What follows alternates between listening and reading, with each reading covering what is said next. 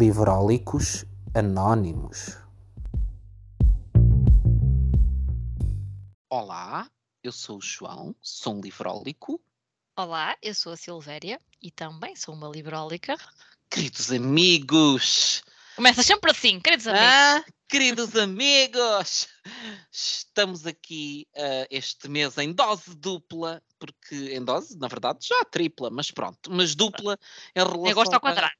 À análise de livros.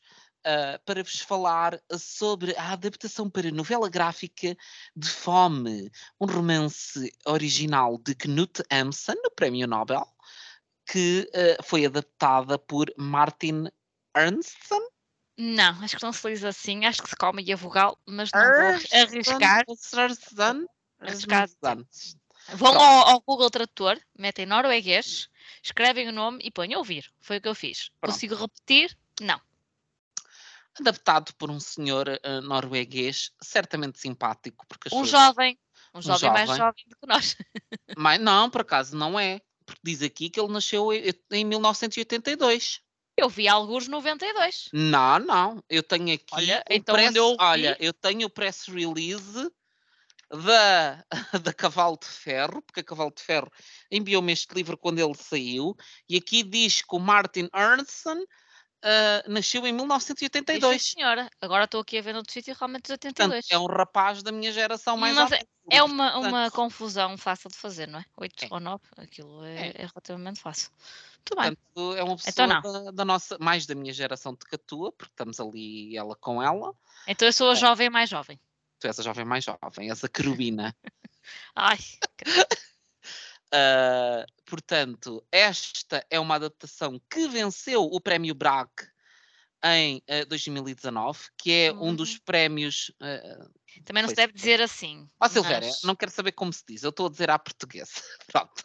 Tá as, pessoas, as pessoas, se quiserem, as pessoas não vêm aqui para ouvir coisas eh, ditas como no original, vêm aqui para, para ter conhecimento e para ter a é nossa não sabemos ensinar norueguês às pessoas. Não vou ensinar, não tenho interesse e tenho raiva de quem tem. Não, não tenho raiva de quem tem interesse, mas o meu interesse por aprender como é que se pronuncia palavras em norueguês é muito reduzido. Muito reduzido. Ok, Muito, muito. Assim, com muita força. Pronto. Adiante. Pronto. Ele recebeu o prémio Bra- Braga, Braga, Braga. O prémio de Braga, o prémio de Braga, que é um dos prémios mais importantes ah, da literatura ah, norueguesa, em 2019, ahm, e que ah, foi editado em Portugal pela Cavalo de Ferro, que também é a editora que tem editado em Portugal as obras do Knut Hamsun. Knut Hamsun, que foi Prémio Nobel da Literatura em 1920, o Fome foi o livro que o catapultou para o sucesso e que foi editado em 1890, ah, portanto, ainda no século XIX. Ah, e, portanto, eh, temos aqui, ah, tal como eu tinha dito no episódio anterior, fomos escolher livros que são adaptações para BD recentes de livros praticamente publicados na mesma altura. E senhores Ah, livros. E senhores livros. e Senhores livros que não lemos. senhores livros que não lemos o original, ah, Ok. mas que ficámos com vontade de ler. Portanto, é um Fiquei, sim. bom, é um bom prenúncio. Mas deixa-me que eu te diga que eh, eu já li metade de um livro do Amson, Amson, Amson, é Uhum. Amson, na- que se chama Os Frutos da Terra. Ok.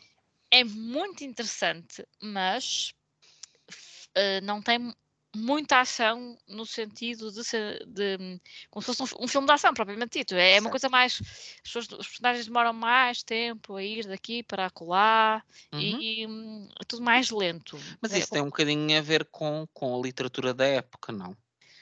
É possível.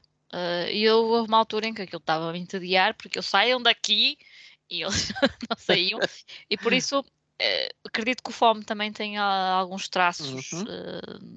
Dos frutos da terra, no sentido em que também é capaz de ser assim um bocadinho Sim. mais lento. O Ricardo tinha lido o, o romance, que não adorou, exatamente por dizer que a partir de certa altura era, ele diz, ok, é um homem, é um escritor eh, a passear com fome numa cidade.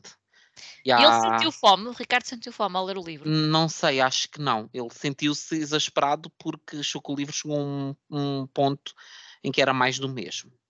Uh... Eu acho que há, há livros que têm esse, esse, aspecto de forma propositada. Sim, sim.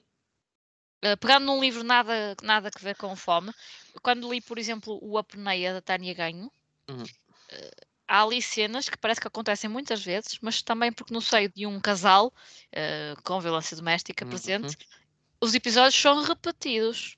E é preciso acontecer muitas vezes para a vítima tomar um, uma atitude. Eu, eu compreendo isso, mas acho que o papel do escritor é balançar as coisas. Ou seja, encontrar uma forma de uh, incluir a repetição sem que o texto se torne desinteressante. É uma coisa que não é fácil de fazer, uh, que exige perícia do escritor, mas eu acho que esse é o papel também do escritor. Acho que uh, eu percebo que a repetição, e, por exemplo, e falando de, de, um, de um livro que tem também essas características, A Servidão Humana, é um livro que é muito focado nas, na derrota pessoal e que é uma coisa reiterada, acontecem as mesmas coisas, com os mesmos padrões, reiteradamente, cena após cena, e eu acho que uh, o Somerset Mom. Mom Lá está ele com os nomes. A Joana é que me disse que era uma coisa deste género, que eu também não disse bem. Quando disse Somerset Maugham, a Joana depois enviou-me um áudio a dizer o nome correto do autor é Mom. Sabes que eu e a Emma fazemos isso com os russos. Uh, a Emma tem muito jeito para dizer nomes em russo, mas não sabe russo. Por isso, a Joana se calhar ia estar com a Emma. Não, a, jo a Joana adora pronunciar coisas no sua, na sua pronúncia correta. A Joana, é Joana muito... aguardamos um áudio com o nome do Martin. Ela era a pessoa para investigar e para nos dar toda uma aula de como é que devíamos pronunciar. Se bem que ela tem mais orgulho na sua pronúncia do, do inglês. Pronto. Ah, pensei que ias dizer cara de mandarim. Ou... Não, não, não. Ela de inglês, ela acha. Eh, foi motivo de várias conversas nossas o ela dizer. E minha pronúncia de inglês é. E também do alemão. Acho que ela de alemão também tem muito orgulho na sua pronúncia de alemão. Uh... Pronto, expressa nisso, Eu não expressa nada. eu não sou pessoa dada a alemanices, tá? Eu, eu sou pessoa aprendi falo... em tempos e gostava muito, mas esqueci quase tudo eu falo um francês, quer dizer, falo francês. Uh, eu estudei, estudei muitos anos francês. Uh, je parle un petit peu de, de français, mais uh, je ne pratique, je ne, ne, parle beaucoup de, de, de fois de fois, je ne, je ne de la pratique. Compris? Oui. Pronto, eu acho que se tivesse um texto escrito em francês à frente e tivesse que o ler, conseguia Sim, ler de uma maneira melhor. decente, mas não consigo manter uma conversação em francês. Leria, eu, inclusive, é um dos meus trabalhos anteriores, a empresa era francesa e eu tinha que fazer traduções de francês e fazia sem grandes problemas. Sim, também volto também, também faço isso. E faço o inverso até com profissões, por exemplo. Uh, coisas até muito técnicas. Uh... Eu, por acaso, traduzir de português para francês não sou capaz. Já perdi totalmente. Tenho bases muito básicas de francês neste momento. Já não consigo. Tive uma altura em que tinha um bom nível de francês, mas que faleceu. Até fiquei sem, até fiquei sem voz. Olha, e por falar uh, em palavras, não é? Aqui a nossa personagem principal não é tradutor, não é? Não. Mas escreve artigos para uhum. jornais. Uhum. Só que ele saiu recentemente da casa paterna, não é? Isto passa-se naquilo que seria equivalente nos dias de hoje uh, a Oslo. Uhum. E ele vive numa pensão e está constantemente à procura da sua inspiração para escrever estes artigos que vende depois aos jornais. Hum. Eu não sei se ele está só à, à, procura de inspiração ou se ele é um procrastinador nato. Uh, em alguns aspectos, uh, quem já leu o botão do Thomas Bernard vai encontrar precisamente essa dúvida. Tu, tu não percebes se hum, a inspiração não vem, se ele não a procura, se ele não se senta simplesmente hum. uh, a tentar escrever, uh, ou se procura umas desculpas atrás das outras uhum. para justificar a sua falta de êxito, o êxito que provavelmente achava que teria e que não cai do céu. Uhum. E então passa todo um livro a vitimizar-se, um, e de alguma forma, de forma pouco modesta até. Mas isso no, no botão do Thomas Bernard. E no Eu, fundo, eu no acho que também aqui, tem pouca eu acho, não é? eu acho que aqui sim, mas eu acho que não passa tanto essa imagem do, pelo menos aqui na banda desenhada. Não sei como é que é no, no romance do, do Knut Thompson. A mim a história aqui não me passa ele com uma atitude de, ah, de se queixar ou de se sentir menosprezado. Ele tem de facto muita confiança nas suas capacidades, mas eu acho, eu, o que eu vejo muito aqui é que ele produz quando tem mesmo necessidade e quando tem a questão do acabou-se o dinheiro, ok, eu vou ter que A, escrever a alguma coisa. pressão, aí ele autopressiona-se a produzir e- e há aqui momentos em que ele próprio escreve sob muita pressão e depois começa a pensar, ah, mas eu, isto que eu estou a escrever é uma merda e não sei o quê, se calhar isto não vai dar. Pronto, mas escreve. Hum, há pessoas que só funcionam sob e pressão. eu vejo muito desligado dessa noção de que algo. Eu não o acho uma personagem arrogante, acho confiante nas suas capacidades de Hum, escritor, tem um bocadinho de arrogância. mas eu acho que a vivência dele não é muito nessa perspectiva do eu sou um elemento injustiçado da sociedade. Eu acho que ele está muito numa perspectiva do eu estou um bocado a marimbar para isto tudo. Eu acho que em alguns aspectos ele acha que é um incompreendido e que é demasiado bom para a sociedade em que se insere. Não sei se isso me passou aqui, Silvéria. Não sei. Aliás, o Paul Auster disse eh, que este jovem não é um desfavorecido, mas eh, um monstro da arrogância intelectual, Mas isso relativamente ao romance ou à adaptação para novela gráfica? relativamente ao romance. Pronto, eu acredito que no romance tu tenhas mais ah, subtexto. Não, ele é um arrogante. Eu aqui, eu acho que ele é muito confiante nas suas capacidades. Eu não senti durante a novela gráfica que ele seja um arrogante. Uma coisa de alguma forma está ligada à outra. Não necessariamente. Ele tem arrogância intelectual. Tanto que ele, por exemplo, uma das Eu não vezes acho que que não paga tenha. a pensão, ele sai da pensão confiante que vai ganhar um trabalho e que vai ter dinheiro, quando ainda nem sequer entregou Mas isso é excesso de confiança, não é arrogância. Porque eu acho que para mim a arrogância E o pressupõe. excesso de confiança não é um bocadinho de arrogância? Para mim, não, porque por- para mim a arrogância pressupõe um menosprezar e um olhar para as outras pessoas com desdém. Ele, por exemplo, ele não olha para o senhor do, do jornal que aceita os, os seus artigos, ele não olha com desdém para ele, pelo contrário, olha com um olhar subserviente e muito até do será se ele gostou, será que ele vai aceitar?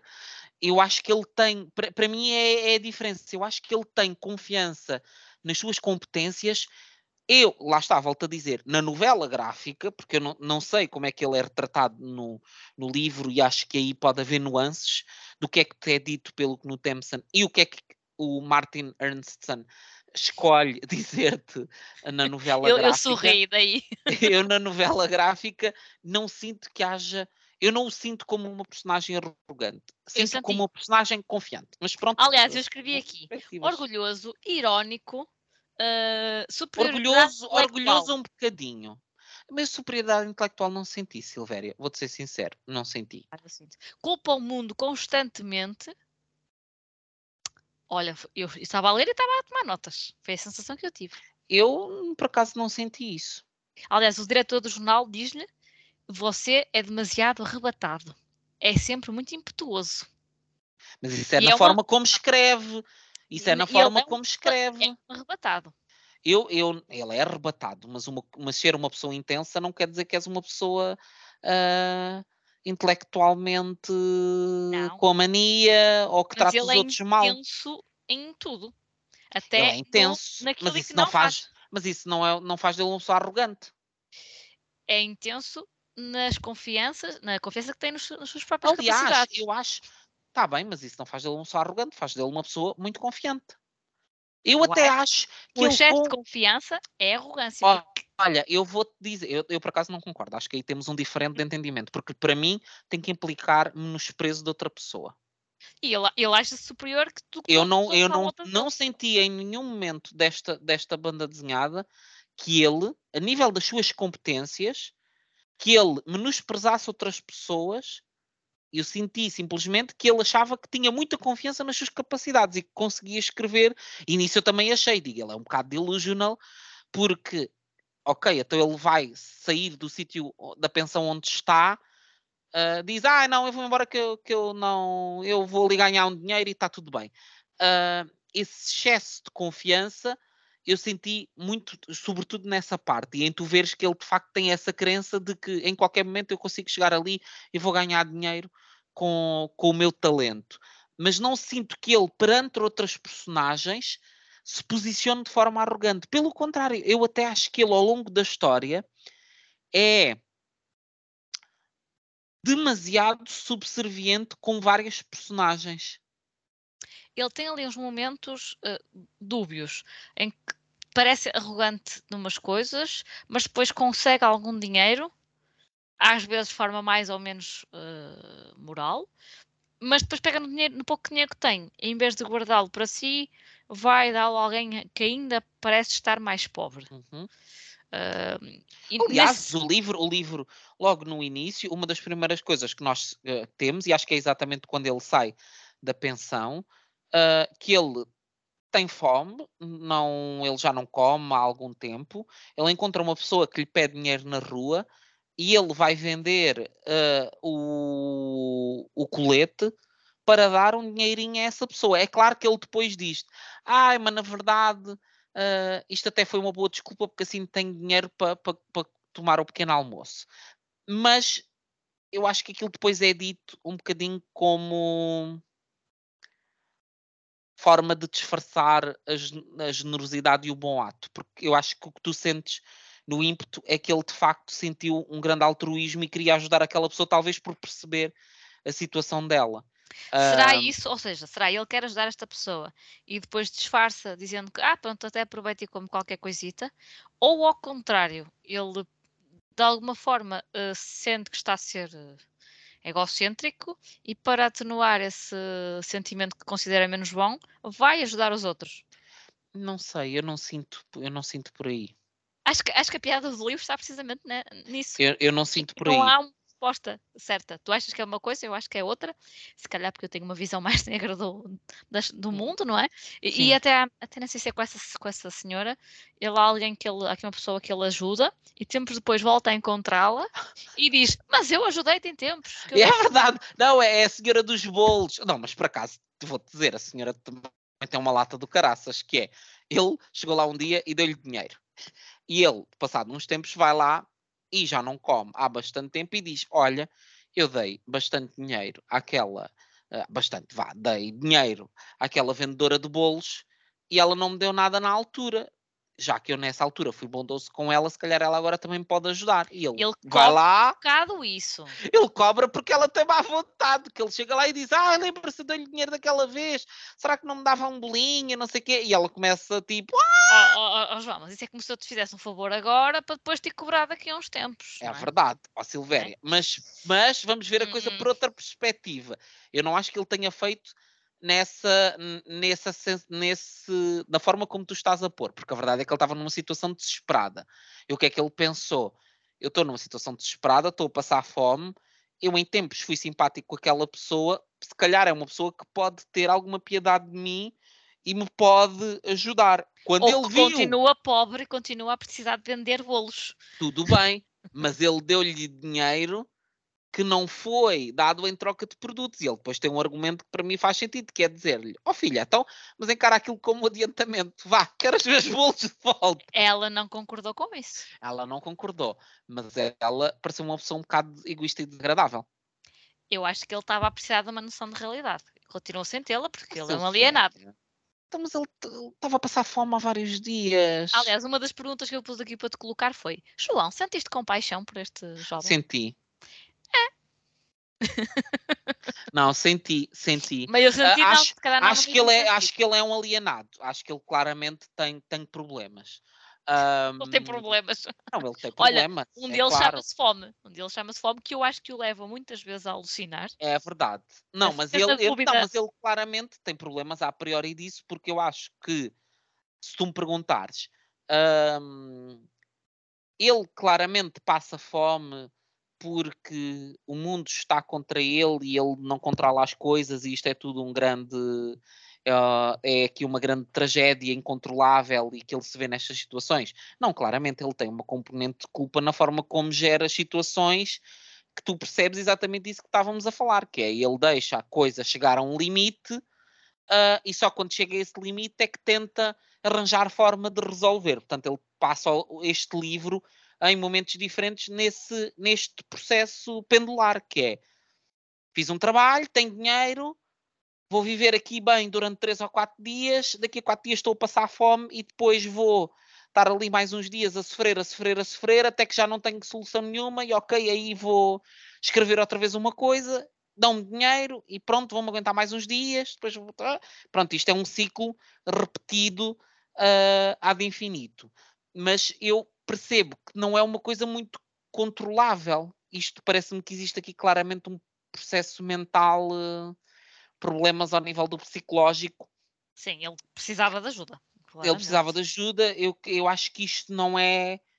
Uh, e nesse sentido tenho pena dele, de, de, de tenho solidariedade por ele, por vê-lo neste ciclo vicioso um, em que do qual ele não consegue sair e que se põe em situações muito fragilizantes. E ao mesmo tempo ele tenta conservar no meio de tudo isto um sentido de vergonha, porque lá está, ele não tem aquela pobreza desbragada e que se vai pôr ali a pedir dinheiro no meio da rua, ele tem aquela coisa do ai, não, eu sou pobre, mas sou é um bocado aquele pobre envergonhado à portuguesa, do ai, eu sou pobre, mas vou aqui mesmo que toda a minha roupa esteja rota, tenho aqui uma roupa decente para, para parecer que sou uma pessoa que vive bem. Uh, mas depois ele até casa... tenta vender os botões, penhorar os botões. os botões. E uh, ele, até o próprio edredão, a manta que ele usava para dormir, não era dele.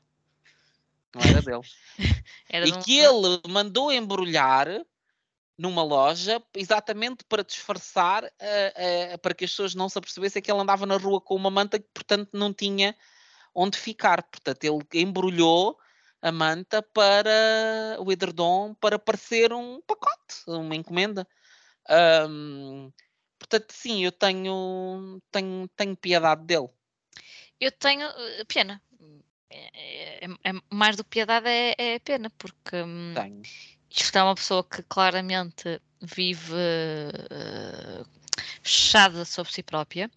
Uhum. Uh, a visão que tem do mundo não corresponde ao que o mundo realmente é. Vive sempre nos extremos, não é? Uh, em, um, em picos. Tem que uhum. alguma bipolaridade até. Não estou aqui a mandar o termo para o ar, não é? Uhum. Sem qualquer conhecimento médico, mas ele está ali, ora uh, passa fome e vai ali mesmo quase ao limite da miséria, ora uh, arranja dinheiro e come, depois vomita, porque o corpo já não, não, não ingeriu alimentos há algum tempo, e, e, ele já sabe disso, mas continua a comer demasiado, sempre que anda aqui nestes altos e baixos, e pode voltar a comer. Uh, e às vezes parece que explora outras pessoas, como as donas das pensões, mas outras vezes tem pena de outros pobres que ele acha que são mais pobres do que ele, porque pelo menos não tem o seu intelecto. Eu não poderia em explorar, porque não, não acho que ele o faça com maldade, ele faz por desespero de causa. Ele de facto. Pronto, toda a gente vê em desespero de causa, as pensões vão à falência. É verdade, mas eu acho que não há aquele sentido dele do eu vou ser trapaceiro. Ele, eu, no fundo, ele acha mesmo que ah, mas eu, eu depois eu daqui a uns dias vou escrever um texto e uhum. vou e vou ter o dinheiro e portanto isto não é um problema. Pois, mas ele nunca sai deste, é. Deste buraco, não é? Não uh, Olha, o que, ali... é que, o que, é que, tu achaste uh, da cena romântica? Muito confusa. Pronto, para além disso muito confusa e desconexa e esta própria moça que sabe que ele não tem onde que é morto e que é ainda mais miserável do que ela. Uh, mas assim, pronto, fiquei namorada por, por este jovem intelectual. As mulheres têm ali um fascínio pelo intelecto, muitas vezes. Eu fiquei uh, muito triste nessa parte. Eu achei muito, muito eu é que fiquei muito triste, achei tudo muito triste. Não... Eu fiquei muito triste porque pensei, um, uma pessoa pode ser miserável e pode ter problemas e, e tudo bem. E tudo bem, tudo mal, pronto. Sim, Ou seja, no sentido, a pessoa pode ter o seu contexto. Hum, nem sequer te- teres, parece que tens direito ao amor, entendes? Pois, que- parece que ele não tem nada, para É além uma coisa muito ingrata. É do porque, dom ela- da escrita, mas que, que não aparece sempre. O que é que ele tem? porque, porque no fundo é, é quase como uma rejeição da possibilidade de redenção, porque o facto de se calhar uma chave para a vida dele podia ser ter aquela outra pessoa que o podia ajudar a, a encontrar um caminho, podia lhe dar o apoio moral que ele precisa, podia ajudá-lo a ultrapassar as suas necessidades, dar-lhe pelo menos a estabilidade que ele precisava para criar. E tu vês, existe aquele ah, já improvável, aquela ligação entre eles que surge de um encontro fortuito na rua. E depois, quando ela percebe que ele tem mais problemas do que aquilo que ela pensa, apesar dele a tratar sempre muito bem e de ser muito querido e carinhoso com ela, ah, depois que naquele, naquela altura as coisas aparvalham um bocado, mas pelo menos o, o início com que ele vem não é de um. Ele não a trata mal, não é desagradável com Sim, sim, ela, não é um não há nada predador. ali, não há nada ali que seja ah, que, que lhe retire a posição de um homem enamorado de uma mulher que a trata bem.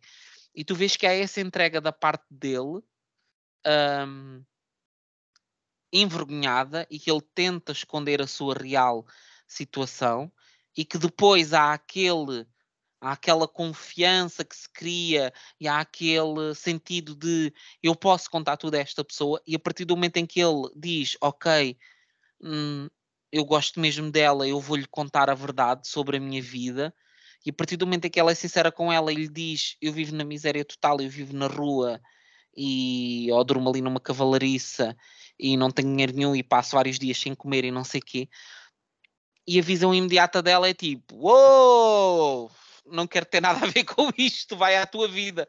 Atenção, que eu consigo perceber na perspectiva dela, porque acho que é too much para assimilar, e acho que teres uma relação com uma pessoa nestas condições é uma coisa muito pesada e que exige muito de ti, e percebo que seja tipo red flags e que tu digas, epá, se calhar não é o caminho. Por outro lado, na perspectiva dele é extremamente ingrato. Ah, eu percebo a perspectiva dela, que é, para já, que ele escondeu ah, parte da sua situação. O que Pá, também, ele não escondeu, eles tinham muito pouco, eles tinham muito pouco, Sim, tu não chegas vida de alguém vá. e contas o teu, os Sim, teus segredos mais íntimos. Precisas de era um bocado de confiança antes de, de contar estas coisas. Mas às vezes fica com a sensação que ela tentava ajudá-lo e ele não está habituado também a ser ajudado. Ou, ou até, se bem que ele, as donas das pensões eram um bocadinho benevolentes com ele, ficavam sempre à espera que ele pagasse antes de realmente ele ser, ser expulso. Mas esta pseudo-namorada dá a sensação que ela quer de alguma forma ajudá-lo, mas hum, que ele quase que lhe vira às costas. E é muito difícil tu ajudares alguém, primeiro que não se deixa ajudar, e depois, se estiveres sempre à espera que alguém te salve, é um fardo muito pesado para essa pessoa É verdade. e corres o risco de irem os dois ao fundo. É verdade, mas eu não acho que ele tivesse à espera que alguém o salvasse. Eu acho que ele N- não. simplesmente, Ele nem naquele, sabe se naquele momento, eu acho só que ele sentiu uma ligação tão grande com ela e que sentiu, ok, eu posso lhe contar a verdade sobre mim. E a forma como ela reagiu foi extremamente ingrato, porque é do género, ok, não, não lhe devia ter contado nada, porque pronto, não é? Mas em algum Porque momento ela, assim ela teria que teria de saber. saber, não é? Mas achei, fiquei muito triste nessa parte, porque senti muito. Pá, porque problemas todos nós temos. Ok, é verdade que há graus. eh, Há, é verdade, há graus. temos o nosso fardo, não é? Mas, Mas há- todos nós temos os nossos problemas. E acho que uma pessoa julgar-te assim também de uma forma tão imediata e tão, tão crua e que está interessada em ti e de repente já é do tipo, ah, desculpa lá, mas se calhar. eh, Se calhar eu já sou pobre que chego, não vou juntar com outro pobre para vivermos na miséria. Ela imaginou-se a viver numa cavalariça e achou que não. Pois não sei. calhar não Mas ia fi- dar. fiquei, fiquei triste. Fiquei. Confesso que tive. eh, acho que até soltei uma lagrimita ou outra nesse momento. N- Não me surpreendeu. Tá, Mas eu tenho uma visão muito crua Não, a mim, a mim também não me surpreendeu, mas entristeceu-me. O que é que tu queres? Eu sou assim, eu sou um- uma pessoa de lágrima, muito fácil. Mas pronto, isto, estamos nós aqui a falar da história em si, E da ah, arte. do que se pressupõe que esta adaptação em termos de história está muitíssimo bem feita. Ah, quer dizer, nós não lemos o original, mas isto, pelo menos enquanto história, funciona Funciona. Até funciona perfeitamente. se calhar melhor até do que o livro que falámos anteriormente. Acho que tem menos, hum, menos lacunas Tem. relativamente ao Tem- original. tem menos saltos. Ou, ou seja, isto também a estrutura ajuda, porque como a estrutura transita de momento em momento, ah, não existe propriamente aqui. Tu acompanhas os episódios de fome dele, não as fases em que ele está bem, isso é dado muito pouco detalhe. Eu acho que isso te ajuda porque cada momento de fome é um capítulo. E então isso estruturalmente te dá uma ideia mais de, de, de uma coisa bem construída e com uma arquitetura sólida, vá. Ahm, e portanto eu acho que mesmo sem lermos o romance, tu lês esta adaptação e percebes perfeitamente quem é esta personagem, o que é esta história. Acho que está tudo muito bem apresentado. Os discursos, os diálogos muito bem feitos, porque isto é uma história sobretudo de diálogo, em diálogos, como é normal, numa banda desenhada, não é? Ah, estão não muito necessariamente. não Tipo, necessariamente, mas pronto. Mas, silenciosa. sim, mas mais tradicional, eh, uma banda desenhada normalmente tem, tem Sim, é conhecida pelos discurso balões. direto. é? Tem discurso direto. Ahm, acho que está muito bem feita. Ah, portanto, a nível de história, perfeito. A nível de arte, ainda mais perfeito, na minha Ah, opinião. por momentos, a pensei que da tua pausa vinha aí um mas. Não, eu eu acho que esta eu, eu gostei muito. arte é incrível. É As- as incrível, incrível, incrível, incrível, incrível. Ali a forma como ele faz aquelas covinhas ali na, na zona das bochechas, também por ser magro, ah, e quando está ali meio a delirar, às vezes tem, parece tipo um cão. Né? Tô, por acaso vi aqui uma página ao calhas Sim. e ele, a cara dele transforma-se num cão. e- É- é- eu, eu acho que a nível de criatividade e de liberdade que tu sentes, isto, tu sentes mesmo isto como um artista que, que olha para isto e diz como é que eu vou visualmente exprimir isto Ah, e a, a liberdade que ele sente para de repente te pôr cor ah, e utilizar a cor como um instrumento Sim, poderoso. pinceladas aqui de vez em quando. poderoso, como ele de repente muda a forma como retrata a personagem e lhe dá diferentes fisionomias Sim, sim. também para ter esse- essa característica expressiva. Isso que tu estavas a dizer, a expressão dele, a forma como as, as páginas são trabalhadas em que há umas que são mais o formato de quadradinhos tradicional e depois há outras que não têm nada a ver e que são eh, páginas em branco sem quadradinhos e que têm eh, imagens e texto por baixo. ahm, Tem aqui páginas, páginas muito diferentes umas das outras. tens páginas muito diferentes. Em nenhum momento tu te perdes Não. não há um momento em que tu sintas, não sei para que lado é que vou, qual é que é o, o quadradinho a seguir, não, não acompanhei bem este diálogo, não sentes isso, isto é, passa assim perfeitamente eh, escorreito. Sabes Ahm, uma, uma página que eu achei muita graça? É aquela em que ele espreita pelo buraco da fechadura numa Ah. das pensões e vê uma cena muito caricata em que temos a, a dona da pensão, não é? Salvo erro, com, sim, sim, com marinheiro. Com amante, não é? Eh, Mesmo que temporário. E Sim. hum, pronto, tens lá o velhote, algo catatónico, assistir. a assistir, enquanto ela e o, e o marinheiro se enrolam, não é? Sim. E ele vê pelo buraco da fechadura. E o que nós vemos é precisamente esse recorte, não é? Da fechadura e aquilo que ele estaria a ver.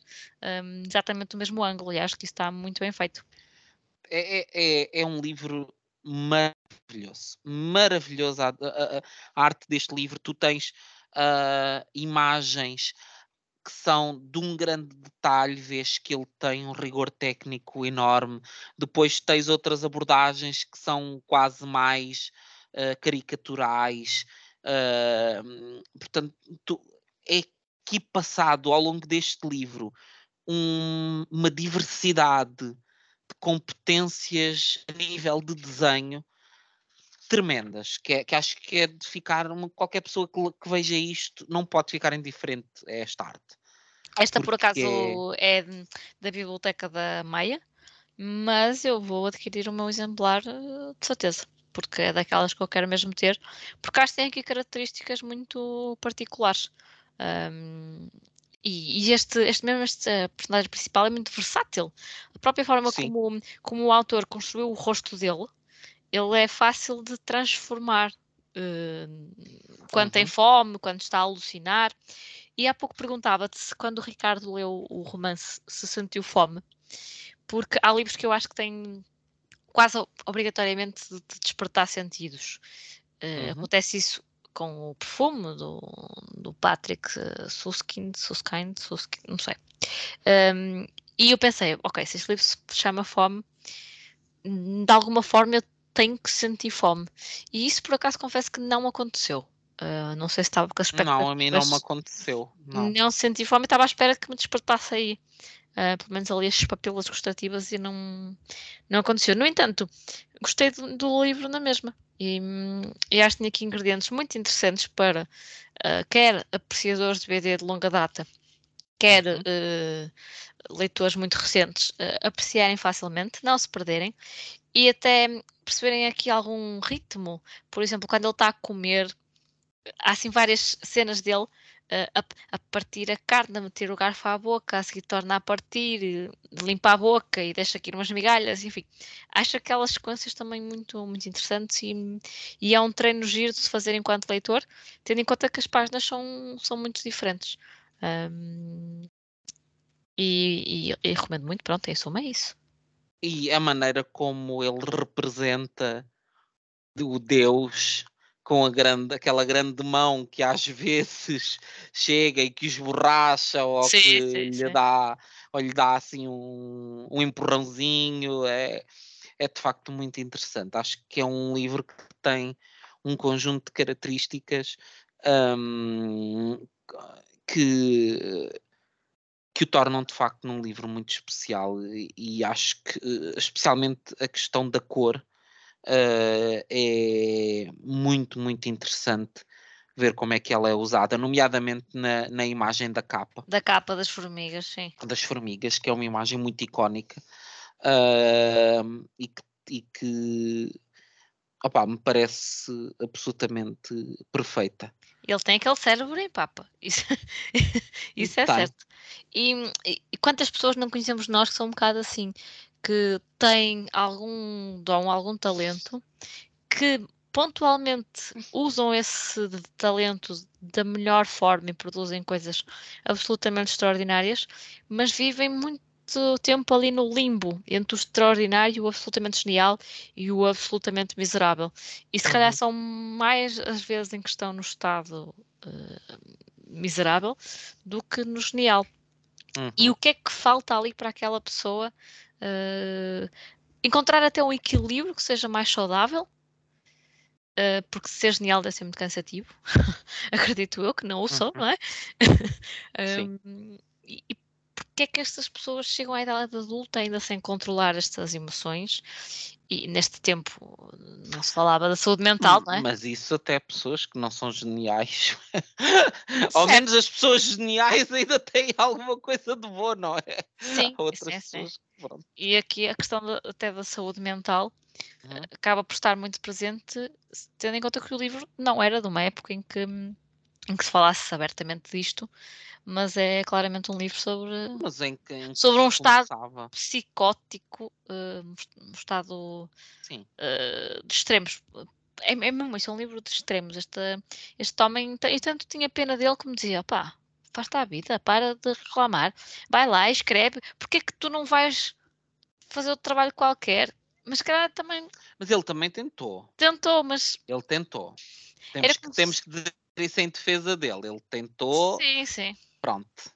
E pois, mas eu, correu bem. Esse também se passasse para a construção civil também não ia dar, não é? Uh, mas é, é assim, o, o, o, livro enquanto livro deixa-nos uh, como leitores bastante satisfeitos. É uma Uhum. experiência muito interessante, mas ao mesmo tempo deixa-nos muito deprimidos. Ah, não sei se me deixou deprimido. Que Deprimido foi porque esta é uma história assim. Opa, não é? Onde é que este jovem ia parar? Hum, é um bocado por aí. Não sei, mas sabes que eu vejo o final como, como esperançoso. Eu acho que a questão, ah, a decisão dele de se meter num barco e de partir é a forma dele de quebrar o ciclo. Pode ser a salvação dele ou o fim dele. Pode. Mas pelo menos é ele a tentar fazer algo diferente. Apostas na salvação ou no fim? Eu talvez aposte na salvação. Eu aposto no fim. Pronto. Não, eu aposto na Hum. salvação porque acho que ah, se ele tivesse empenhado na destruição, era muito fácil para ele ficar ali e deixar-se acabar. Ah, o facto de ele ter tido aquela coisa do epá, ok, esgotei todas as minhas possibilidades aqui, vou-me meter num barco e vou-me embora e vou começar as coisas noutro sítio, me parece uma tentativa de consertar-se. Vai dar um bom porto ou não? Não sei. Pois, Mas há pelo caso é menos- literalmente um bom Não, um bom porto. Mas há, pelo menos há essa tentativa de. E eu acho que enquanto, enquanto há essa tentativa de, que isso é um sinal ah, positivo. Eu penso que o facto de vir, pensamos nós, se calhar a seguir um caminho mais braçal, pode ser, por um lado, a salvação dele, no sentido em que ocupa a cabeça com outras coisas Uhum. Um, e isso pode, de alguma forma, uh, pelo menos dar-lhe comida para ele sobreviver.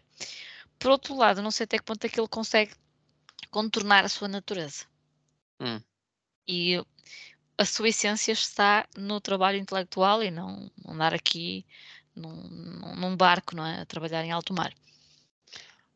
Mas será que tu não. Mas isso é a essência da pessoa? Nós temos muitas capacidades, não é? Eh, Sim. Às vezes, várias. Um, mas não sei se o Tu- imagino, um, sei lá, aqui a mandar carvão para dentro das máquinas. Ou Se calhar assim. vai ser mais feliz. Não temos como saber, porque o livro acaba assim Pronto. e é um bom fim, não é? É verdade. e aqui é que se vê, tu és um esperançoso, eu já sou mais um. "Eh, hum, se calhar fácil não vai ser de certeza. Eh, Ah, fácil, sim, mas nada na vida é fácil, Silvia. mas acho, acho que é um livro que nos dividiu, eh, mesmo.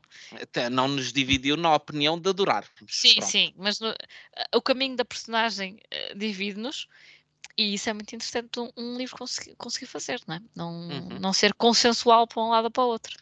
Eu devo dizer que, eh, e, falando aqui, não, não só diretamente deste, neste livro e desta história, e tendo em conta que eu ainda não li o, o original do Knut Temson, ah, mas uma coisa que eh, eu, eh, depois de ler esta história, fiquei com a sensação que e quem nos segue sabe que, um, que um, um livro de literatura portuguesa que eu gostei muito nos últimos anos foi A Noiva do Tradutor, do João Reis, e eu sinto que se tivesse lido esta história antes, tinha gostado um bocadinho menos do, ou pelo menos o livro não teria o mesmo impacto em mim que teve. Ah, porque, obviamente, que o livro está muito bem escrito, não, não é isso que, que tiro, mas ah, e não, não posso de forma nenhuma retirar esse mérito, ahm, mas ah, de facto, ahm, alguma da componente de surpresa que o livro teve para mim e de viver esta hum, experiência, naquele caso de um tradutor, mas que é muito parecida à experiência que, que nós temos aqui do escritor, ah, para mim teria muita sensação de algo que eu já tinha experienciado e, portanto, que não, não iria ter a frescura que aquele livro teve ah, para mim no momento em que eu o li. E que, aliás, é uma referência ah, assumida e que ah, o livro aparece recorrentemente nas editoras ah, com, com, com a conotação de que é Uh, um dos livros que exerceu influência sobre ele foi o Fome do Knut Hansen. Nada disto, obviamente, retira os méritos que o livro tem, que é um livro muito bem escrito. Podia ser um livro com, com inspirações noutros, uh, mas muito mal conseguido, e não o é. Mas, de facto, uma das coisas na altura que eu gostei foi a frescura daquela história que eu sinto que se tivesse lido o Fome antes não teria sentido tanto ao ler. Uh, e também, penso que até já falei durante este episódio, no um, Betão, do Thomas Bernard, que eu acho que os três estão de alguma forma uh, interligados. Estava aqui a ver de que ano é que era o Betão, que é de mil no... uh? 1984, estarei a ver bem. Uh, isto vou souber ao Google e encontra 427 uh, referências menos aquela que procura. Uh, portanto, o, deve ser, o, o, botão deve ser uh, bem posterior ao, ao, ao FOM. Mas eles têm aqui características em comum. Pode mudar a profissão, ou, mas o, o uhum. desespero, a questão da inspiração ou falta dela, da procrastinação e, e, não, eu não tenho nada a ver com a escrita, não é? Mas uh, sinto muito isso. Qualquer pessoa que tem um trabalho criativo sabe que às vezes andamos ali a adiar o momento certo para fazer determinada coisa, porque hoje ainda não é o momento, ainda não estou no auge da minha criatividade, da produtividade e preciso de tempo e hoje não tenho esse tempo, etc, etc, etc. E nestes casos torna-se fulcral, porque precisavam mesmo daquilo para viver, para pagar contas. Uh, uhum. Tinha de surgir naquele momento e não surgia. Isto também deve ser muito, muito desesperante. E enquanto leitor, isso também fica. Não fica muito claro, não é? Tu, fica, tu sentes que tem dúvida se tens pena, se, se a pessoa te irrita, uh, enfim. E acho que. Hum, isso como num livro é muito interessante, pronto. E não sei se há alguma adaptação para cinema deste livro. Haverá? Por acaso eu acho que há. Eu acho que sim. É capaz de ser um trágico ou cómico, porque em alguns momentos isto é quase cómico. um, de tão caricato e absurdo que pode ser. Ah, não, está aqui um filme chamado Fome, mas acho que não tem a ver com não, isso. Não, não, esse, esse filme é, é, um filme com, com o Fassbender, mas acho que não tem nada a ver, é um filme que se passa ah, na Irlanda. Um, ah, mas há aqui um filme dinamarquês, uh, preto e branco, e que é baseado no Fome, sim. Ah, e há um filme americano também, pera. Uh, hum. Chama-se, não sei se é Salt, se é Salt, como é o original. Uh, Há aqui um de 19, é, 1966. Há um não filme sei. americano, mas que não deve ter sido muito. Diz uh, Directed and written by Maria Giese. Pronto. Nem sei quem são os atores. Nem sei como é que se conseguiria encontrar isto. Um, mas. Hum. Não, houve okay. um filme também grego uh, inspirado, uh, que se chama Boy Eating the Bird's Food, diz que é loosely based. Pois. Portanto, há de ter ali alguns pontos. E há um filme dinamarquês dos anos 60. É, é isso que eu estava a ver, do Sult, Sult, depende como se pronuncia o, hum. que é o mesmo nome do original, não é? Que é Fome. Sim, mas por acaso eu acho que esta é uma história muito cinematográfica. Eu via de facto isto a ser muito bem adaptado ao cinema. Acho que aqui a escolha de um bom ator é que dava aqui um papelaço da vida mesmo. Uhum. Uh, marcaria, para o bem ou para o mal, a carreira de um, de um ator.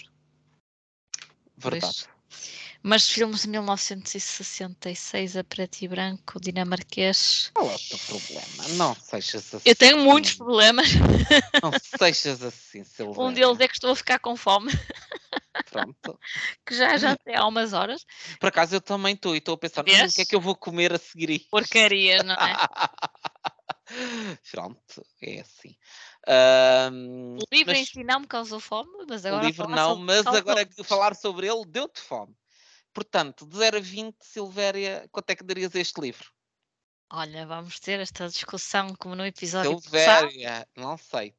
Toma uma decisão É assim, eu gostei mais deste. Não quer dizer. E, e também falámos isto no episódio anterior. Para quem não ouviu, depois vai ouvir eh, o, o sobre o Drácula. Uh, eu gosto mais deste, mas percebo que, como obra de arte, o outro tem alguns pontos em que, em que lhe ganha. No entanto, fazendo um balanço. Não sei se concordo com isso, mas, mas segue. eu acho que dava a mesma nota por motivos diferentes. Eu gosto muito desta arte, acho que a adaptação está muito boa, hum, mas não sei, agora estou aqui dividida. Se dava na mesma um 17 que, tu, que eu acho que é muito bom e tu achas que não, ou se dava aqui um 18 porque gostei realmente mais. Uh... Eu, eu... Não, é, não é terror, não é gótico, é uma coisa que, que me interessa mais, que é a questão das escolhas. Uhum. Uh, e, e, como história interessa mais e como arte eu gosto mais de coisas mais clean, mais uh, que é o caso deste livro. Não tem todas aquelas páginas cheias. Uhum. E eu gosto mais de, de BD que respira. Eu acho que o outro uh, é uh, a arte um, é mais um, tem mais uma perspectiva do desenhador, vá, mas acho que esta arte é mais criativa. Acho que vês uma pessoa que explora não só o desenho, mas todas as componentes da arte. Ah, o, o, outro era aquilo que tu estavas à espera. Eu só começa a ler e percebe esta arte era aquilo que fazia sentido aqui. Sim, sim, sim, sim, sim Não sim, te sim. desilude nesse, nesse sentido, mas também não te surpreende. É muito boa, mas era o que esperavas. E este esta, surpreende. Este Por isso é que eu digo, eu para mim, a este uh, daria. Eles são mãos largas, não são mãos largas, porque acho que nunca fiz isto aqui, mas uh, eu, eu daria um 20 a isto, porque acho que a história, para mim, a história é muito interessante e transcende a componente daquilo que nos é contado, exatamente porque nos leva a essa reflexão sobre a personagem, que acredito que se deva muito ao excelente que é o livro do Knut Thompson, mas que podia não ter sido bem adaptado para BD, e eu sinto que a BD, enquanto, enquanto obra específica, funciona perfeitamente como elemento único para tu te ligares a esta personagem para a problematizares aquilo que nós estamos aqui a fazer durante este tempo todo, a pensar sobre ela, as motivações, isto e aquilo, Portanto, acho que essa capacidade para problematizar a personagem uh, é o, o, o, sinónimo de uma história muito bem escrita, muito interessante, e acho que é que essa que acho que a arte que é aqui escolhida eleva isso ao quadrado, ao cubo, ao nem sei. Não, filho, é ao quadrado, estamos ao gosto ao quadrado, mas não gosto ao cubo. Porque de facto te ajuda também nisso, porque também se a história em si te dá aquela cosquinha no, no intelecto e no teu cérebro para refletir sobre a personagem, a arte também faz isso, também te dá uma cosquinha no teu cérebro porque te faz expandir horizontes, certo. te, uh, te o que eu noto, o Drácula não te dava tanto esta margem para tu refletires não é? sobre os comportamentos. Sim, mas é uma história mais linear. Certo, sobre o ser humano. É mais focada em ação. Sim. É mais aquela história do Uh, Vamos apanhar aqui. Temos um problema, temos aqui um conflito, o conflito tem que ser resolvido, um conjunto de personagens une-se para resolver o conflito, há 1500 peripécias, resolve-se o conflito, são todos felizes para sempre. Pronto, é, tem, um, tem um bocadinho mais aquela estrutura tradicional de uma história Sim. de ação, vá. Mas também acho que deverá ter sido mais difícil de adaptar. Ah, isso sem dúvida. Uh, ambas têm o peso de serem adaptações e de uh, a história do Drácula é mundialmente conhecida. O Fome não será tanto, mas temos aqui um prémio Nobel. Mas acho que o Drácula talvez tenha sido mais difícil de acho adaptar, porque a história ser mais complexa, vão para muitos sítios, mais personagens. E porque há mais referências também. E acho que isso tem peso, sem dúvida, tenho a certeza que isso foi uma coisa que o condicionou. Quer dizer, ok, há estas milhentas referências sobre esta personagem e este universo. O que é que eu posso apresentar aqui que não seja uma cópia descarada das 1500 referências que eu tenho, Também. o que é que eu posso apresentar aqui de visão minimamente original e que seja a minha visão e não a visão de todas as referências que existem. Eu acho que o FOM seria mais fácil à partida adaptar, mas não de uma forma tão interessante.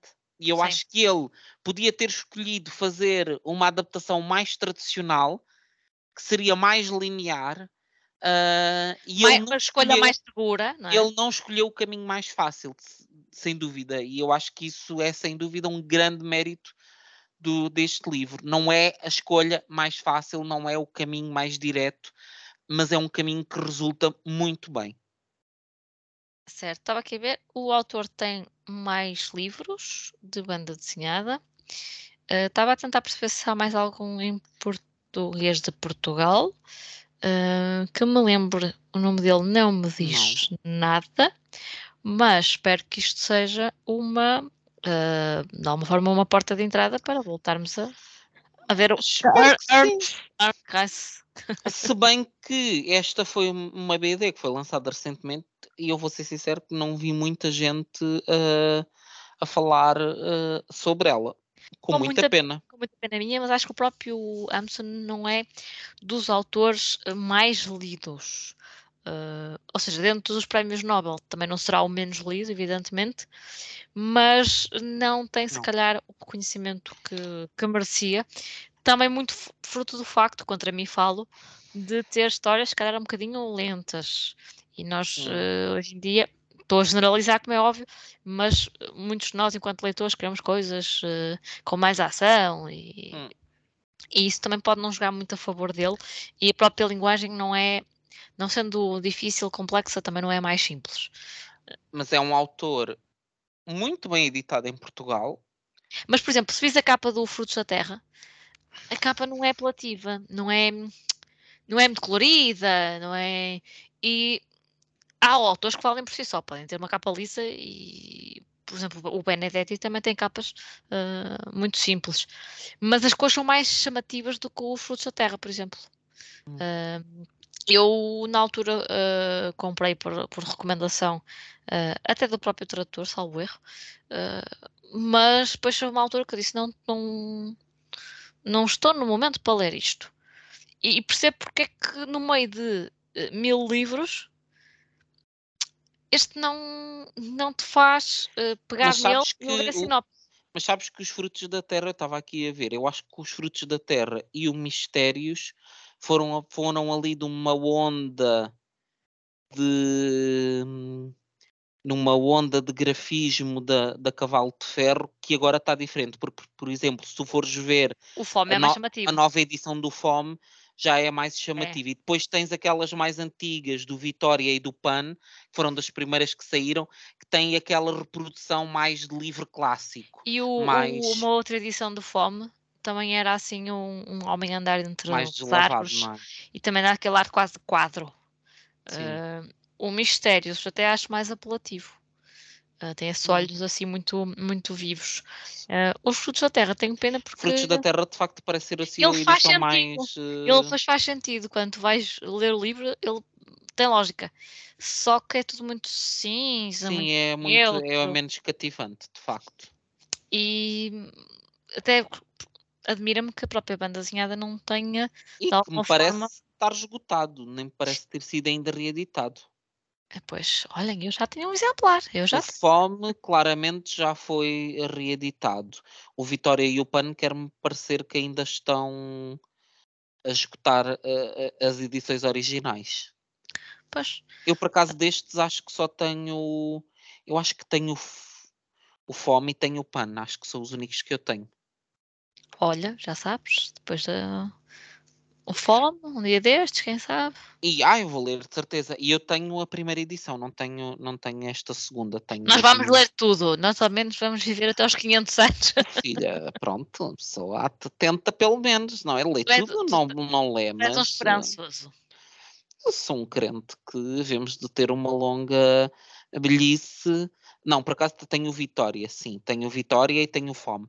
Ah, sou crente que tenhamos, que vamos ter uma, uma velhice longa e pouco dinheiro para comprar novos livros e que, portanto, vamos dar uso aos livros que fomos adquirindo ao longo da vida. Também Pronto. não devemos ter muito que fazer. Não sei como é que vai, como é que vai ser a velhice no nosso tempo. Tu vais ser uma velha gaiteira. Não. Não, sabes o que é que eu vou ser, provavelmente? Estava-te a imaginar naquelas excursões que, que vais com. com Eu, aturar pessoas. aturar pessoas. Tenho uh, cada vez menos paciência para fretes. Não, mas aqui não estou a falar do frete, mas achas que não vais querer estar assim no, reg, no Regabolf, de ir conhecer e ver coisas?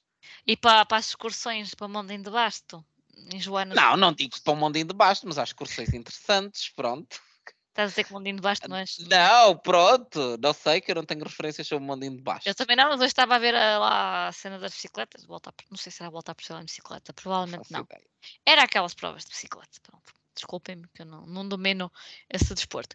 E eu por isso é que me lembrei, porque estávamos a falar de, pá, se calhar vamos ali, ou se calhar não, que é capaz de ser enjoativo. Mas olha, digo-te uma coisa, eu cá em Lisboa há ah, muitas atividades, tipo de passeios e coisas. Nós hoje à tarde fomos a uma, a uns passeios que são, umas visitas que são organizadas pela, pela Santa Casa da Misericórdia, ah, a vários patrimónios da, da, da Santa Casa. Neste caso era a Quinta Alegre, que é o palácio de, de veraneio ah, do Marquês de Alegrete, ah, que por acaso não fica muito longe da minha casa e que é um espaço que foi recuperado mais recentemente. E normalmente neste tipo de passeios, que não é a primeira vez que nós fazemos, que já fizemos também, depois há, há uns que são em formato de percurso, há outros que são visitas assim a sítios específicos. A maior parte das pessoas nestas coisas são reformados. Certo, aqui na minha, na minha Trofa City, se eu envelhecer aqui, o que é que é prática comum? Passeios à Quinta da Malafaia. Pronto. É, se é isto que me espera na velhice, não quero. Pronto. Hum, Se calhar vou ficar em casa ao ar livre. Vens, vens para Lisboa, Vou- talvez vou- vais. Há quem vá para o Alentejo ou para o Alto Minho. Eu vou para Lisboa. Não, tu vais ter comigo e com o Ricardo, é assim. E Juntamos-nos todos e vamos fazer passeios. Temos que arranjar outro elemento que é para jogarmos às cartas, que eu também não sou grande jogadora de cartas. Ai, uma sueca. Olha, isso para mim era a velhice dos céus. eu era não, eu ter- peço jogos de cartas, Era mas... o quê? Uma suecada. Hum. Quem me tira uma. Olha, há tempos que eu não jogo uma suecada. Acho que foi uma das coisas que os meus amigos terem tido filhos destruiu a minha vida, que é havia tanta gente com quem nós jogávamos sueca e hoje em dia há tão pouca gente com quem possamos jogar sueca. Pessoas que gostam de jogar uma boa sueca, mandem mensagem no Instagram a dizer João, também adoro uma sueca. Olha, fico muito feliz Uma- com, quer dizer, com- até adoro com os uma nossos sueca. ouvintes. Atenção, uma sueca do jogo. Não quero saber aventuras amorosas com suecas, não quero saber, tá? Suecos também não, que eu acho que eles são muito altos sobre e, suecos quero saber. e muito, e muito loiros. Se tiverem não. histórias sobre suecos, isso, isso quero saber. Ah, eh, não sei se quero saber. No entanto, como eu estava a dizer, nós temos ouvintes que sempre que nós fazemos estes à partes, que depois mandam mensagem a dizer qualquer coisa relativamente a estes devaneios. Já ia dizer desvaneio a propósito da aplicação Ai, que eu uso para O registrar nome? leituras. Tu e eu, que eu estou, eu estou, olha, meia foi quer dizer devaneio e digo desvaneio. Não sei, mas podemos perguntar. Temos que perguntar à pessoa, porquê o nome? Pois, por acaso, eh, não diz aqui na aplicação. No sobre, não é? Tem aquela parte de explicação. E não diz. Eu Hum. presumo que não seja um erro. Que a Não. pessoa não pensasse, ah, isto diz assim, e que descubra que não. Hum. Diria eu. Não sei. Será Vou que é? perguntar. Vou perguntar. Fica aqui, portanto, a dúvida para o Leonardo. Eu vou, vou mandar mensagem a perguntar: Ah, Leonardo, porquê é que isto chama desvaneio? Agora eu nunca tenho sei, usado, tenho Nunca, usado, nunca, eu sei que eu vou lá meter like nas tuas avaliações. tenho usado religiosamente, digo-te já. Mesmo. Então, Eu não- e achas que te ajuda a ler mais? Ah, não diria.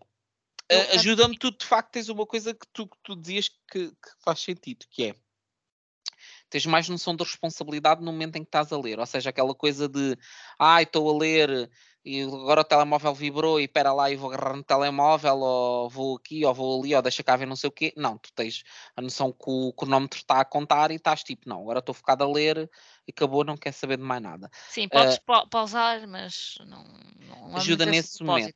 Sim, é interessante ver as estatísticas, se bem que lá está, para mim, como tu sabes, eu não sou uma pessoa muito ligada à questão do ai, temos que ler, Ai, agora furaste-me um tímpano. estou a ler, tenho que ler 30 livros por mês. Não, eu também não. eu mas, acho que mas motiva-me. sim.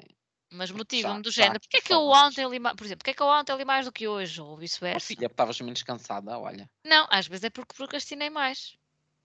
Ah. Eh, Não, an- eu gosto de pensar isso para mim. Não me importa nada se li um livro ou se li de 20. Filha, é procrastinar, ah, mas estás a fazer coisas que dão prazer. Depende, às vezes não estive.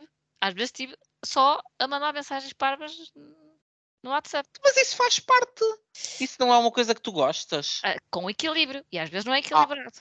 Pronto, está bem. Mas eu acho que tudo é legítimo. Vocês estão a perceber que eu sou a razão neste. neste Eu acho, eu acho que tu, não és a razão, não. Porque tu, tu és Mas é a emoção, pessoa, tu és toda emoção. tu és uma pessoa muito, muito, muito castrada.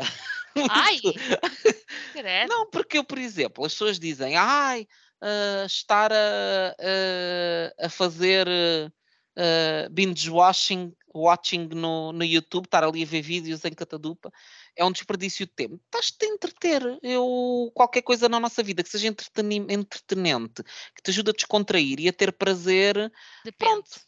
Às Sim, pode ser um exagero, quando não consegues fazer mais nada. Sim, é verdade. Se tu me disseres, TikTok. ai, é passei catatónico quase. 5 horas a ver vídeos no YouTube. E se calhar num dia, a mim já me aconteceu. Imagina, se calhar ter dias de férias em que fiquei em casa e se calhar tive 5 horas a ver vídeos no YouTube. E soube-me bem quando estava a fazer. Claro que se tu todos os dias fizeres, tive 5 horas todos os dias a ver vídeos no YouTube, pronto, se calhar é um bocado. Se calhar tens que, que repensar a coisa. Agora, é eu isso que eu sempre- gosto de ver. É, ok, se calhar não li nada porque ontem não li nada porque fui jantar fora e almoçar com amigos. Ou... Mas eu, Ótimo. por exemplo, eu não sinto ótimo. culpa se disser, olha, ontem não li nada porque tive uma hora a ver eh, vídeos no YouTube. E se for dois dias seguidos? Se for dois dias seguidos, se calhar já sinto um bocadinho mais. Eu nem, nem, nem é Se bem que é muito raro para mim não ler sentir nada, nada Sim, também é muito muito raro. Ah, por exemplo, se vamos passar um fim de semana fora ou assim, provavelmente eu não, não Ai, vou nada. férias. É uma coisa, olha, isso é uma das coisas que eu não percebo. É como é que pessoas leem mais nas férias do que leem no resto do Eu, ano. eu também leio em menos. Ah, Eu leio menos. a fazer coisas. duas, pá. uma, ou não vão, ou não vão para fora e ficam em casa. Depende, se, o as tuas férias forem na praia, não é? for descansar mesmo, tu lês mais. Se for conhecer coisas, já não dá. Mas a praia, eu devo dizer, eu às vezes que fui para a praia, não sei se eu tenho um problema. Eu vou sempre com livros para a praia e é Eu raro eu não é? pegar. É Eu- raro, raro, Olha, por raro, acaso raro. eu consigo ler a banda desenhada. Porque a Mas pessoa, porque a pessoa é muito aquela coisa do vais e depois a pessoa, ai agora vou comer uma sandes, ai agora vou à água, ai agora estou molhado, estou a secar, ai agora veio uma bola da praia, ai agora não sei o quê. Estão sempre a acontecer coisas, tu não, estás, não tens verdade, muitos tempos mortos na praia. E uma pessoa acha que vai ficar lá, tipo, só da- das 3 às 7 e que tem ali 4 horas. E Não, depois não vai 4 horas acontecer. leste 10 minutos. Sim. Eu, pelo menos, acontece isso. no fundo é isso que acontece, por isso é que, eu- é que eu digo, faz, a não ser que a pessoa esteja em casa e eu acredito, mas mesmo em casa é o que tu dizes, eu, mesmo os tempo que eu estou em casa, eu estou a aproveitar para fazer aquelas coisas que normalmente não tenho tempo ah, durante o período normal, portanto eu mesmo estando em férias e em casa, aquilo que eu leio acaba por ser ela por ela, ah, muitas vezes se calhar até menos, porque lá está, quando estou Eu a trabalhar. Uhum. quando estou a trabalhar tenho mais aquela disciplina do pronto, tenho que tenho aquelas horas e chego às 10 da noite e vou para o quarto e depois leio e não sei o que, às tantas estou a dormir e depois acordo de manhã, ah, portanto tenho os meus dias mais sistematizados do que em férias, que é mais o regabof. Enfim, mas o que é que nós estávamos a falar mesmo neste episódio? Desculpem. Mas este nosso devaneio barra desvaneio, acho que começou por aí. Está Começou por forma- aí, sim, nós estamos a falar de ler, Mas está de alguma forma relacionado com o livro. está Estamos totalmente. a falar dos nossos próprios desvios. E ele tem Ah, muito- eu sou- eu sou-. Eu sou um procrastinador nato. Qualquer pessoa que me conheça sabe. Eu sou um procrastinador profundo. Mas ao nível. E sou um otimista em relação a tempo. Ah, eu sou aquela pessoa que imagina. Vou pôr a arranjar e acho que, ai sim, uma hora dá perfeitamente para eu tomar banho. Nós saímos de casa e, e vi- viajarmos até um ponto que fica a 50 km do sítio onde estamos. Pronto. Eu sei, já, já, já assisti a isso. Mas lá está, não é uma coisa, não é, não é uma coisa feita com maldade, é uma coisa, é um otimismo nato que há em mim de tempo de não, isto tudo vai correr bem.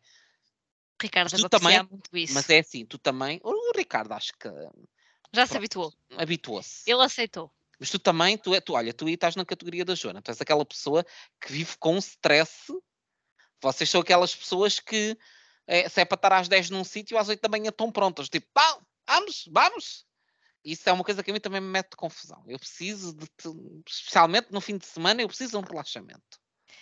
Certo, mas pode ser eh, para combinarmos estar num sítio à uma da tarde e dá para acordar às 11, ok? Mas temos que acordar com o tempo, não vou fazer as coisas a correr. Nem vou ser demasiado otimista no trânsito. Isso também te garanto que não vou ser. Féria, não sei. Não é coisas que são muito difíceis. É por causa de pessoas como tu que a gente diz que marcou para uma e se calhar marcou para as duas. Ah, mas eu, eu não chego sempre atrasado. Não, não é chego é sempre. sempre. Não chego sempre. Chego. não, mas chego. Atenção, eu tento evitar, mas a maior parte das vezes nós chegamos, chegamos em cima da hora, mas chegamos. É, muito raramente me aconteceu deixar alguém à espera meia hora, a não ser que haja assim um imprevisto.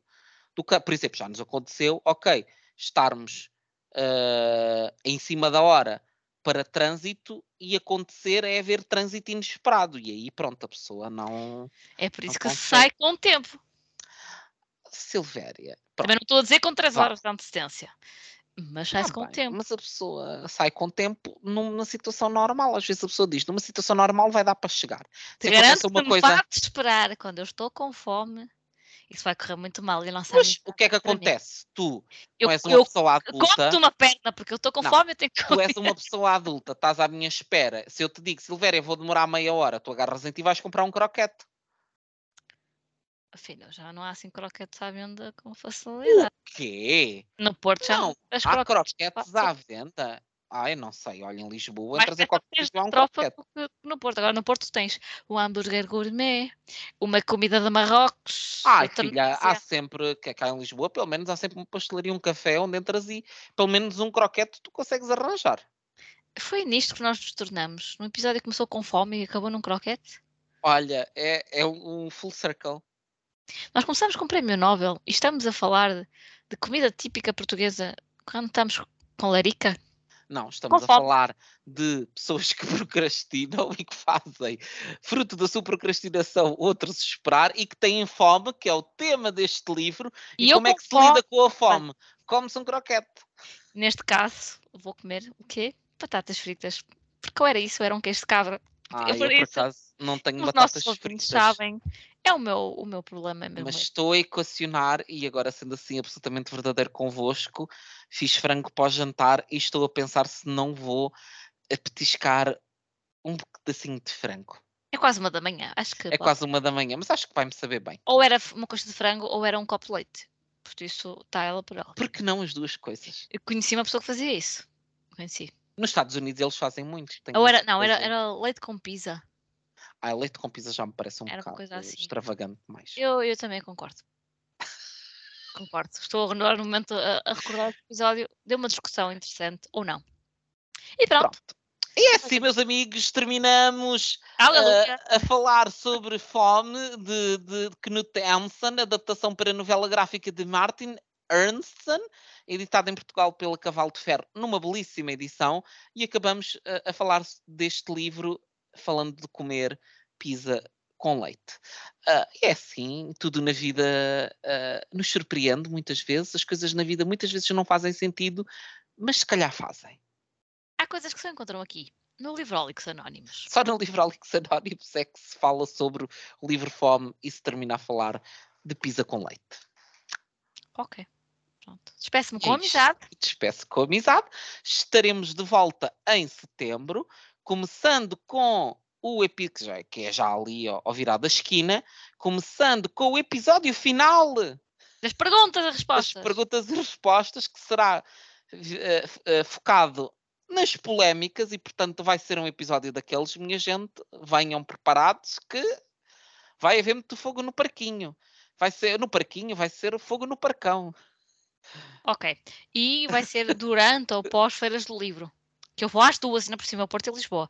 Por isso, olhem. Vai ser durante, certamente. E se durante. me virem, vocês sabem por mim que eu sou muito miúpe. Cumprimentem-nos. e eu tirando... sou perita em não reconhecer pessoas. Voltamos a dizer, tirando na hora H. Aí não sou amiga de ninguém. Na hora H. É, é, como quando estou com fome. Eu só... O único cenário em que é aceitável cumprimentar uma pessoa durante a hora H é se estivermos ambos em filas. Ou se nós estivermos em filas e vocês forem a passar por nós e nós de facto estamos na fila, não estamos a perder nada, não é? Portanto, aí sim a pessoa pode vir e dizer: Ai, está tudo bem, tanto tempo não te vi, ai, que lindo. Agora, quando a pessoa está em deslocação, não. Não, não me façam paragens obrigatórias porque isto não, não, Não. vai resultar. Meus amigos. Portanto, A menos que me venham com um queijo de cabra ou com batatas fritas, aí se calhar. Tentarem falar connosco na hora H, nós estivermos em deslocação e não pararmos, não é porque somos mal educados, é porque temos coisas para fazer. Há todo um negócio naquele momento que é, torna-se mais eh, prioritário. Pronto. E é isto. E é isto, minha gente. Portanto, fiquem bem, boas leituras, boa feira do livro, minha gente! E não desgracem essas finanças. Ai, como eu. desgraça. Eu não assistes. Não, mas desgracem dentro de. Vá, controlado. Eu não digo, eu não sou a é? razão, ele é a emoção. Eu disse controladamente, eu disse, vá, não. Garantam que pelo menos têm o vosso arrozinho com, com Com atum, atum, como eu. comer. E ainda hoje comi um arroz com ovo estrelado e pensei assim, isto é já a preparar eh, a feira do livro. E o ovo até foi dado, agora pensa. Agora pensa, lá está a grande frase. Olha, quando é A que eu vou ter, frase. quando é que eu vou ter o sticker de, de, de Silvéria a dizer agora pensa? Eu quero que tu faças uma cara, agora pensa e, e ver esse sticker. É uma coisa que eu faço muitas vezes, é criar stickers e enviar para os meus amigos. Eu quero. Não- Qual, como é que é o nosso sticker, Silvéria? Como é que é? separados à nascença. Separados à nascença, porque nós pensamos eh, eh, não a relação ao fome, mas em relação a outras coisas. Pensamos muitas de forma vezes muito semelhante e complementar. Pensamos e muitas vezes vivemos situações e olhamos um para o outro E dizemos e, tudo. e ambos sabemos o que é que o olhar do outro está a dizer. Por isso. E não é são isto. poucas vezes. E não são muitas. Bastante. Bastantes. Oh, Ok.